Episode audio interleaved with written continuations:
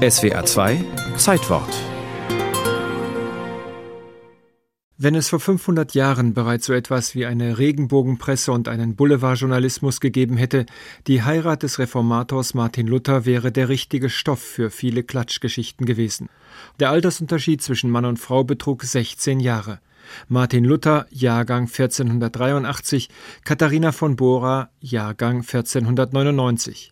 Er ein hochgebildeter, promovierter Theologe, Professor zur Wittenberg, sie eine demütige, fromme Ordensfrau, die in strenger Klausur nach der Regel des heiligen Bernhard von Clairvaux gelebt hatte, ihr Tag war straff gegliedert von der Frühmesse bis zur abendlichen Komplet.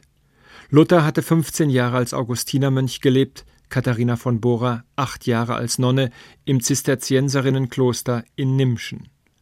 Während Luther 1520 von Rom mit dem Bann belegt wurde, floh Katharina von Bora 1523 mit elf anderen Nonnen aus dem Kloster Nimschen nach Wittenberg, weil sie von Luthers Reformidee begeistert war.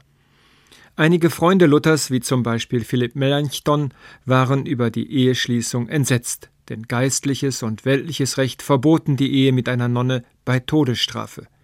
Die Reformatoren hatten dieses Recht zwar umgestoßen, aber Luthers Gegner glaubten dennoch, aus der ehelichen Verbindung eines Mönchs und einer Nonne könnte per se nichts Gutes entstehen. Offenbar war es für Luther kein leichter Entschluss zu heiraten, und es war auch, wie aus seinen Briefen hervorgeht, wohl keine Handlung der Leidenschaft, sondern eher das Ergebnis reiflicher Überlegung und sogar schwerer seelischen Kämpfe. Allerdings hatte er schon im Sommer 1520 in seiner Schrift an den christlichen Adel deutscher Nation auch das Zölibat, die Ehelosigkeit angegriffen und als eines der schlimmsten Machtmittel des Papstes bezeichnet. Und die Mönchsgelübde hielt er für unchristlich und deshalb für unverbindlich. Es war ein Dienstag, an dem Martin Luther und Katharina von Bora sich am 13. Juni 1525 im kleinen Kreis von fünf Freunden das Ja-Wort gaben. Der Ort, das ehemalige heruntergewirtschaftete Augustinerkloster, in dem Luther wohnte. Stadtpfarrer Johann Bugenhagen, der höchste Geistliche der Stadt, spendete dem neuen Ehebund den Segen. In Dr. Johann Apel, Lehrer des kanonischen Rechts, der selbst mit einer früheren Nonne vermählt war, stellte die Universität ihren Trauzeugen und der Ratsherr und Kämmerer Lukas Kranach, in dessen Haushalt Katharina zeitweise gearbeitet hatte, vertrat die Stadt und ihre Bürgerschaft. Der Schritt Luthers in den Ehestand stieß in der Öffentlichkeit zunächst eher auf Unverständnis. Der Reformator schrieb bereits zwei Tage nach der Eheschließung Nun sind Herren, Pfaffen, Bauern, alles wider mich. Doch allen Anfeindungen zum Trotz verlief die Ehe, aus der sechs Kinder, drei Knaben und drei Mädchen hervorgingen, harmonisch.